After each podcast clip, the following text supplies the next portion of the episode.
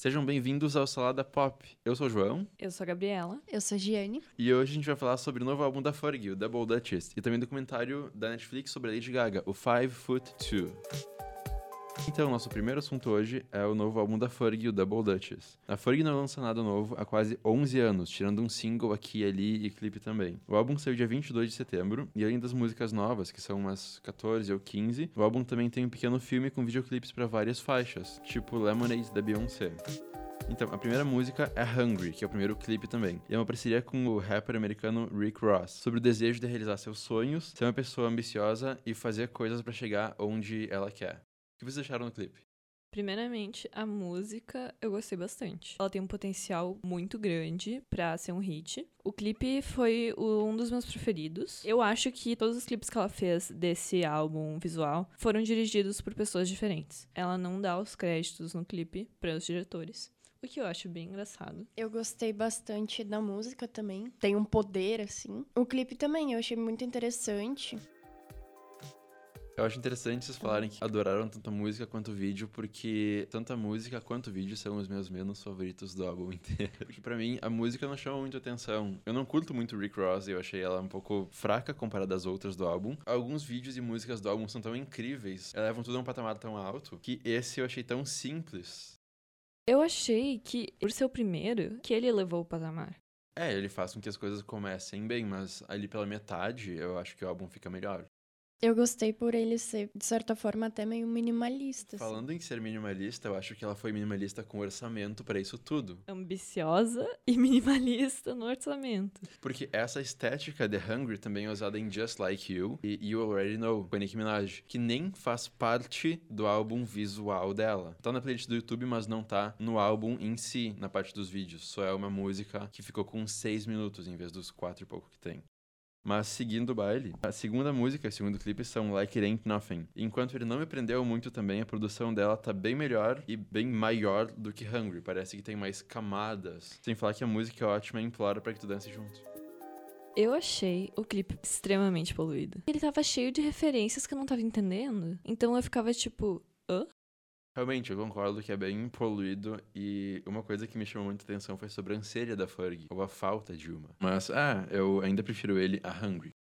O Lemonade é um álbum visual, tem todas as músicas do álbum da Beyoncé, mas tem uma narrativa inteira que se estende por todos os videoclipes. Então tu pode ver eles separados, mas todos juntos também. Enquanto o álbum da Fergie, o álbum visual, no caso, não pode ser chamado de um álbum visual, porque não tem uma narrativa que se estende por tudo. Tá bagunçado, tem clipes que saíram há quase dois anos atrás, como Milf Money, Life Goes On, LA Love. Cada clipe, como tu falou, é muito diferente um do outro. Parece que uma pessoa diferente dirigiu cada clipe. Eu acho que é verdade, eu não procurei essa informação. Não faz muito sentido ela chamar assim o álbum. Pra mim, esse álbum visual pareceu vários fragmentos de momentos dela sendo poderosa e usando muitas coisas em certos momentos poluídas demais. Eu achei estranho que uma das melhores músicas do álbum pra mim, que é You Already Know com a Nicki Minaj, que sempre melhora qualquer música só por estar lá, não tá na lista de vídeos do álbum. Ela tirou o clipe do nada, fazendo com que depois de Like It Ain't Nothing a gente vá direto pra Just Like You, que de novo, como a gente comentou, é um vídeo simples que usa a mesma estética visual de outros dois vídeos dela e parece que ela parece que foi feito de qualquer jeito. Just Like You é um dos piores. É num fundo verde, com um daqueles negócios que tu põe numa festa bem michuruca, pra ter, tipo, uma fumaça. Pra que, sabe, fazer esse clipe? É melhor não fazer. É melhor não fazer? Realmente? Cada um dos clipes foi muito mal pensado. Fergie, a produtora da Fergie, veio com essa ideia de, ai, vamos fazer um álbum visual muito em cima da hora, pra largar tantos clipes assim de uma hora pra outra e meio que fazer uma coisa fora, assim, sabe? Porque pra ter clipes de dois anos atrás enfiados no meio não faz sentido. Não é uma coisa bem pensada. Sim, pela vibe mais poética que ela busca e consegue, de certa forma, em A Little Work, Love is Pain e Save It Till Morning, um pouco. Os outros vídeos, tipo MILF Money, não tem por que eles estarem ali, não faz sentido, parece que tá preenchendo o espaço, tá ali só por tá. Ela poderia muito bem pegar um single e se ela quisesse realmente pegar uma vibe mais poética, fazer ele bem pensado, fazer de uma maneira bem organizada, pegar um diretor, uma diretora. Mas não, a gente nem vê os nomes dos diretores dos clipes aparecerem. Eu gostei da ideia, da intenção do álbum, mas ao meu ver ele foi muito mal executado, sabe? Ela poderia ter buscado mais referências, talvez, coisas que fizessem mais sentido e até que se conectassem, né? Já que a ideia é um álbum visual.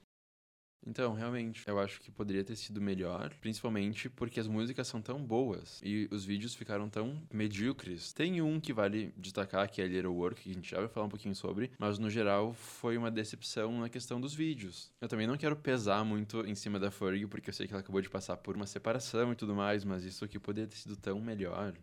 Ela não tinha essa obrigação de soltar vários clipes ela quer muito voltar às paradas. E é muito difícil, ainda mais com ela estando há tanto tempo fora do mercado. Completamente fora. Tipo, a Gwen Stefani, ela também fez um retorno, só que foi bem feito, sabe? Não fez um sucesso, não foi algo estrondoso como a antiga Gwen Stefani, mas o público dela curtiu. As pessoas curtiram, deu uma repercussão legal. Mas eu acho que essa ideia da Fergie de fazer um álbum visual, como ela chama, vem muito mais do que todo mundo tem feito, como a Beyoncé, como a Florence and the Machine, como até o Fall Out Boy tem feito. Eu acho que ela decidiu fazer isso mais por ver que todo mundo tá fazendo e tentar puxar isso pra ela e lucrar com isso, do que por realmente ter algo para contar. Porque ela tem uma história muito interessante. Ela tem a história que ela usa no clipe de Save It Till Morning, que é um relacionamento abusivo e que talvez seja sobre o relacionamento que ela teve, que ela acabou, não sei. Ela poderia fazer um álbum inteiro, fazer vídeos inteiros sobre isso, mas não. Ela só aborda isso num vídeo, que é tipo 3 minutos de 57.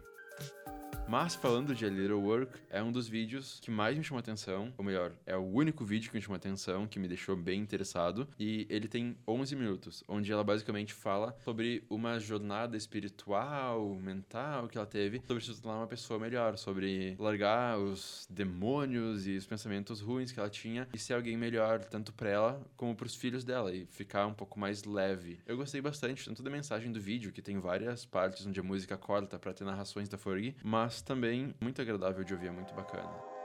Minha opinião é que a música eu adoro. O clipe eu achei uma viagem. Primeiro, que ele começa com ela sendo, tipo, uma drogada, parece, na rua. Que ela vai lá e arruma uma igreja. Uma coisa que eu fiquei muito puta é com o erro de continuidade no clipe. Que ela tá de noite no início e quando ela entra na igreja tá claramente de dia. Mas eu acho que pode significar alguma coisa, porque ela fala que, tipo, a igreja faz com que ela veja as coisas tudo do jeito mais claro, que tudo faça mais sentido. Talvez seja isso, mas não sei. Não seria uma surpresa também, né? Se tu for ver a videografia da Britney, tu vai ver muitos erros de continuidade. Eu acho que tudo isso que acontece no vídeo são coisas que não fazem tanto sentido quando analisadas assim, mas são ferramentas que ela usa para contar a história que ela quer contar. São formas de ilustrar o que ela tá tentando dizer. Eu acho que ela não contou muito bem. Quem sabe a gente fala de alguma coisa boa agora, assim, tipo o documentário da Lady Gaga. Bom, é, realmente esse álbum tá dividindo opiniões por aqui, mas uma das coisas que a gente pode concordar que foi muito boa é o documentário sobre a Lady Gaga, o Five Foot Two, né? Então, esse documentário acompanha a vida da Lady Gaga enquanto ela trabalha no álbum Joanne e se prepara para performar no Super Bowl. Então, o doc foi filmado de agosto do ano passado até o começo desse ano, porque as gravações do filme que ela ganha o papel enquanto ela tá gravando o documentário já acabaram agora. Tanto que o filme foi adiantado adiantado para maio do ano que vem. O documentário saiu no dia 22 de setembro. O que vocês acharam? Todo documentário não tem essa visão do real, é a visão do diretor. E quando é um documentário sobre um artista, ela vai querer passar uma mensagem. Eu achei bem interessante que, mesmo sendo coisas que ela tenha permitido, ela expôs um lado profundo dela, deu para conhecer bastante da personalidade dela, das coisas que ela enfrentou, que nem essa doença que recentemente veio à tona na mídia, né? Depois dela não poder participar do Rock in Rio, mostra bastante o quanto ela ela sofreu com isso e deve continuar sofrendo. E eu curti muito como o Doc é abrangente. Tem momentos onde a gente realmente conhece a pessoa por trás da, da personagem da Lady Gaga. E ela sabe bastante, principalmente numa parte, na reta final, onde ela fala que parece que a fama espanta o amor da vida dela. Que sempre que ela consegue uma coisa relacionada à carreira dela, como um álbum, um papel, alguma coisa assim, ela perde alguém, geralmente um namorado. Eu achei essa parte muito interessante porque parece ser algo muito doloroso para ela. Algo que ela sente muito intensamente. Eu não sei se tem uma forma de resolver isso, sabe? Porque agora que ela ficou famosa, famosa, não tem como ela voltar atrás, é impossível. Então eu simpatizei muito com ela. Eu gostei bastante de como a gente vê outros lados dela, não é algo que foca só nas músicas dela, é algo que foca nela como pessoa. Eu achei muito bonito até quando ela se abriu em relação a ela se sentir sozinha, mesmo tendo gente ao redor dela o dia inteiro, gente falando com ela, tocando nela. E aí, quando chega a noite, ela não tem ninguém do lado. Eu gostei também dela falando da evolução dela em relação a como ela se sente com ela mesma agora, como ela se sente suficiente para ela mesma. E de como ela não consegue se ver mais sendo a pessoa que ela era na época do art pop, por exemplo. Eu achei isso bem interessante. E eu acho que é uma versão do que a Miley tá sentindo agora. Porque ela teve aquele estouro todo com o Banger, se descobrindo e tudo mais, na época que ela estaria na faculdade. E agora ela tá sendo uma pessoa mais roots, mais quem ela é mesmo. Eu gostei também bastante como no doc tem uma parte onde ela grava a breve aparição dela em American Horror Story. Tanto nessa parte quanto nos ensaios do Super Bowl, a gente vê um outro lado dela, ela trabalhando. Ela, no geral, é uma pessoa muito querida, mas quando ela tem que ter um trabalho feito, quando ela tem que fazer uma coisa, ela fica séria e demanda que todos façam as coisas do jeito certo. Eu gostei disso. Eu acho que muita gente que vai ver esse lado dela vai chamar ela de, tipo, diva e tudo mais. Mas, não, é assim que tem que ser. Quando tu vai trabalhar, tem que ser uma coisa mais séria. Tu tem que saber o que tá fazendo. Não pode ser bagunçado ou algo provisório, como as roupas do Super Bowl. Se o material usado na jaqueta da roupa dela pro Super Bowl for diferente, pode fazer com que ela ponha a jaqueta de uma forma mais lenta, que pode estragar toda a performance. Tem essa pressão em tudo que ela faz.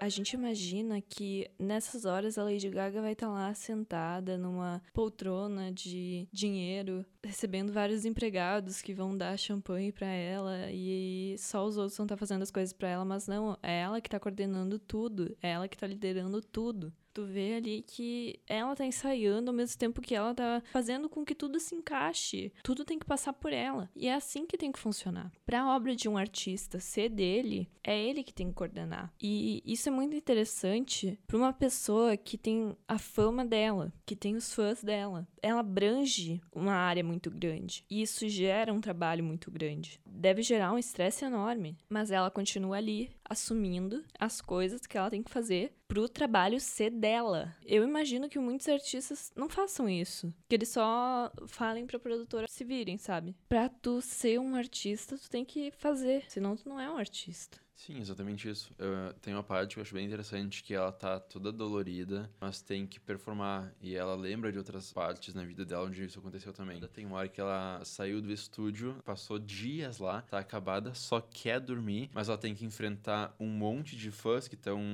acampados praticamente na frente do lugar onde ela tá. E ela tem que falar com todos eles, ela tem que passar por aquilo ali. E ela só vai, sabe? Ela sai de lá exausta mas é como se ela ligasse algo dentro dela, ela tira uma energia do nada, assim, e vai lá e só faz. Ela tá muito cansada, mas vai lá dá um monte de entrevista, grava um monte de coisa, fala com um monte de pessoa e vai lá para depois poder descansar. Eu acho isso muito admirável nela, porque tem umas pessoas, muitas pessoas, que deixariam os fãs esperando por dias lá fora, sabe? Que não iriam lá dar atenção ou deixariam para remarcar para outro dia as gravações, porque não estão afim, estão cansados, e ela vai lá e faz. Bom, pulando para notícias recentes, essa semana, quando a gente tá gravando, a Deborah Messing de Will and Grace e Smash e outros programas também ganhou uma estrela na Calçada da Fama em Los Angeles. E eu fiquei bem feliz porque ela é uma das minhas pessoas favoritas, ela é super querida.